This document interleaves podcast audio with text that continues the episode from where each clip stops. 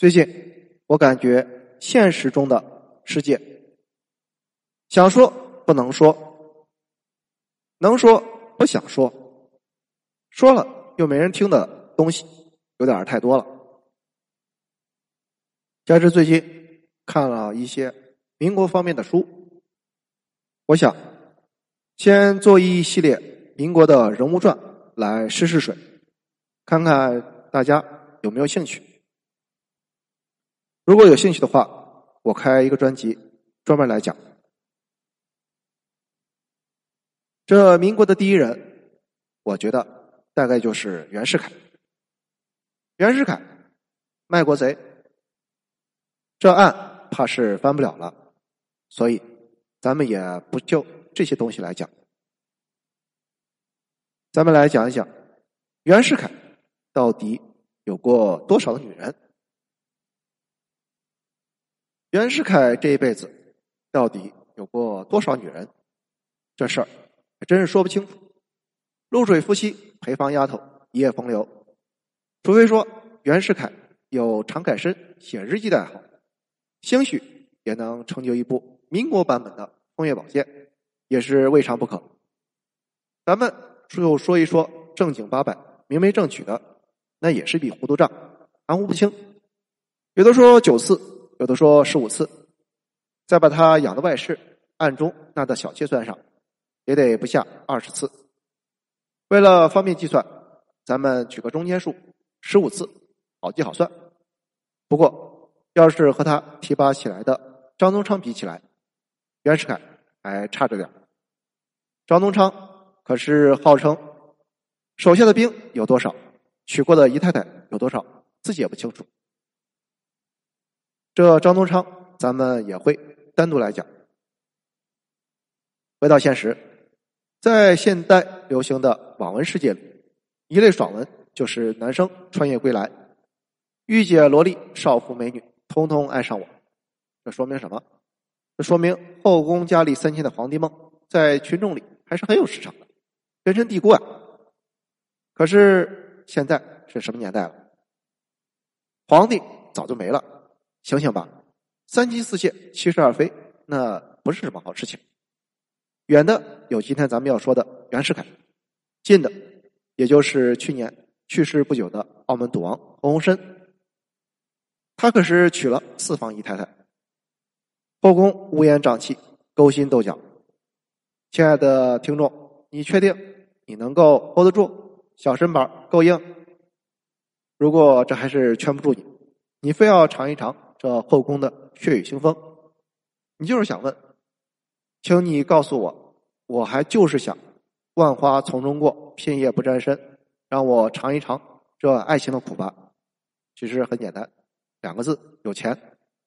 再补充一下的话，还是两个字：看脸。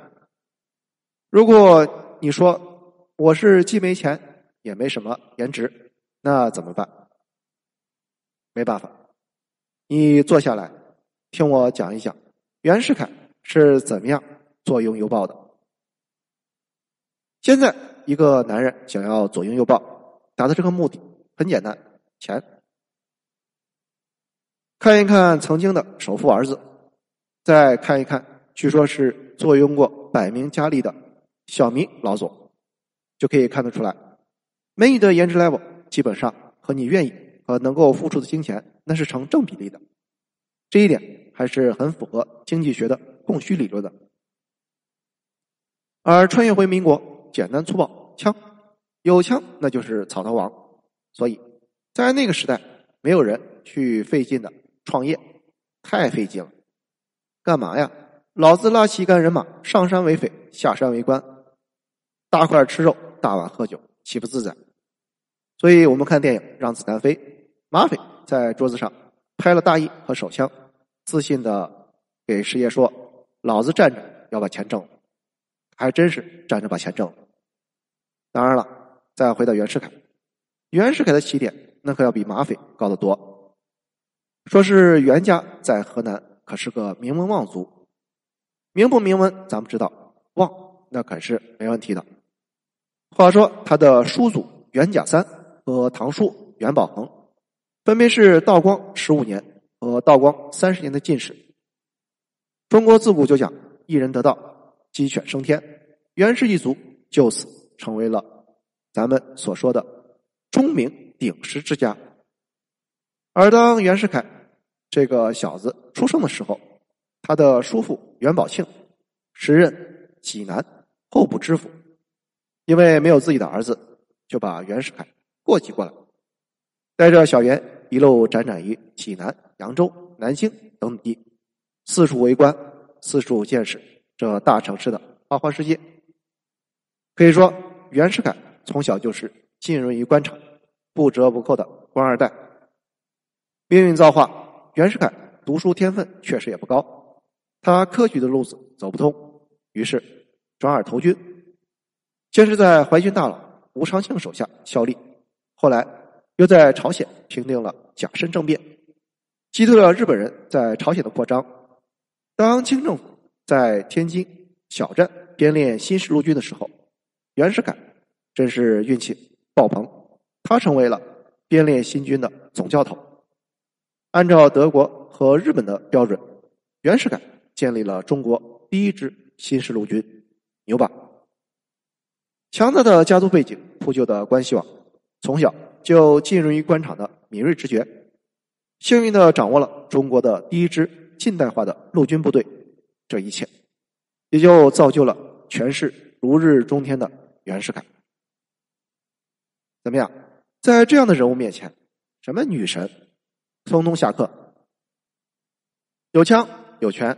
有钱，你说说，他想要什么样的女人得不到呢？那咱们就从袁世凯的第一位夫人说起来吧。袁世凯的第一位夫人也是原配，叫于氏，是小袁十八岁的时候父母一手包办的。这个女人相貌平平，也不太懂什么礼仪和规矩，而且是从乡下来的。你想想，乡下女人能跟风情万种这样的词有什么关系吗？没有，对吧？而且那个时候已经在叔父手下见识过花花世界的小袁，肯定是看不上这样的土包子。于是乎呢，他是横挑鼻子竖挑眼，他嘲笑于是的穿衣打扮。据说当时于是嫁过来的时候，穿着绿袄红裤。绣花鞋，腰里还系了一条红色的绸子腰带。小袁笑话他说：“他是大红大绿，花里胡哨，跟马班子似的，也就是打扮的跟妓女一样俗气。”于是呢，可是反唇相讥。他说：“我不是马班子，我是有娃娃家的。当然，这个娃娃家我也不知道什么意思。我查了一下资料，意思就是他是明媒正娶的。”大太太是有娘家的，来路清白，可不是什么小老婆生的。嘿，这一下可是接了袁世凯的短处，因为袁世凯的生母刘氏，那就是袁家用钱买来的一个姨太太，所以呢，他最忌讳别人说是小老婆之类的。于是乎，两个人大吵一通，不欢而散。后来呢，于是就被打发到了袁家在河南项城的乡下老家。从此，两个人老死不相往来。这说到这儿，我忽然想起了鲁迅先生的原配朱安，这同样也是父母包办，同样令人唏嘘不已。说是当年这些所谓的原配，形象是沉闷乏味，如同木偶一般。他们脑中所存在的人生价值，就是那个虚妄的名分。他们不知道，男人爱的不是什么名分。男人爱的是女人，爱的是外貌、智慧、气质。所以呢，鲁迅先生留下了名言：“啊，我悲哀呀！朱安是我母亲为自己选的妻子，却不是我的，母命难违，所以呢，一辈子过的是很尴尬。不过呢，现在想一想，沉闷和乏味才是人生的主要底色。”年轻时候的那点激情，在生活的炉灶里，很快就会被燃烧成灰烬。毕竟，男人没有事业，也就没什么生活乐趣。好了，袁世凯的第一个女人讲完了，谢谢收听，欢迎评论、点赞和转发。